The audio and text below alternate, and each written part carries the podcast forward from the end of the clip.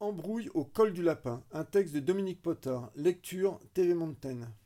Été 1972, la chapelle en Val-Gaudemar. Je tourne en rond au camping des Prérons. Les troupes sont décimées. Tatou a pris sa retraite d'alpiniste. Il tient désormais compagnie à mon père à Carpentras. Et Denis suit une formation de gardien de parc dans le Queyras. Sans ces deux cadres de l'équipe, ma mère rechigne à partir en montagne. Il me faut user de stratagèmes. Sur le topo, c'est côté PE. Elle me regarde en fronçant le sourcil. Ça veut dire quoi, PE Piéton expérimenté. Ce mot piéton, avec son petit côté citadin, fait pencher la balance du bon côté. Je lui ai vendu le col du loup avec le coupable dessein de gravir le pic éponyme.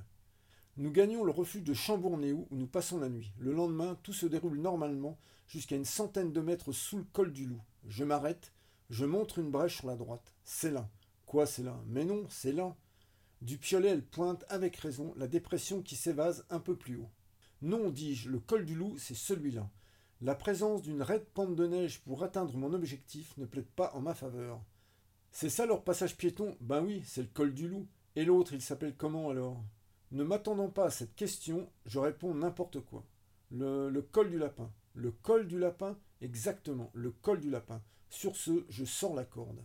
C'est son truc à ma mère. Dès qu'on sent la corde, elle déclenche la sirène d'alarme. Inflexible, je l'attache à la taille, noie le poisson. Tu vas voir, là-haut, on a une belle vue. Elle n'en démord pas, les yeux rivés sur l'obstacle à venir. Si ça, c'est un passage piéton, pour lui prouver le contraire, j'attaque la pente en sifflotant, les mains dans les poches. La neige est encore dure. Au bout de dix mètres, je ripe d'une galoche et me rattrape in extremis. J'attrape mon piolet glissé sous la bretelle du sac. J'ai vu mon idole de guide du coin Norbert Vincent qui le rangeait comme ça et gagne la brèche. À toi.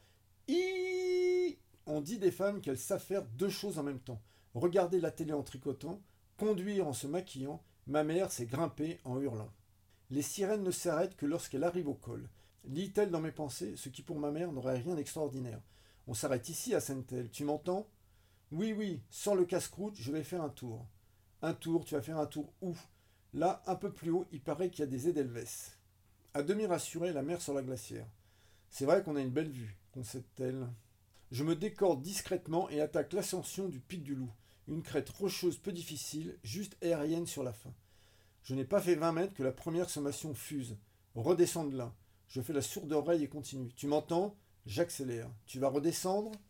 Bientôt, je disparais à ses yeux, n'entendant plus que ses injonctions. Redescends immédiatement. On laisse pas sa mère toute seule en montagne. Au secours À peine au sommet, je la rejoins dardard. La bière est bien fraîche et les sandwichs riches en beurre. Assis sur un bloc, je savoure ma victoire. La mère affiche un sourire narquois. T'en as trouvé De quoi? Bah des Edelweiss Euh non. C'est le lapin qui a dû les bouffer.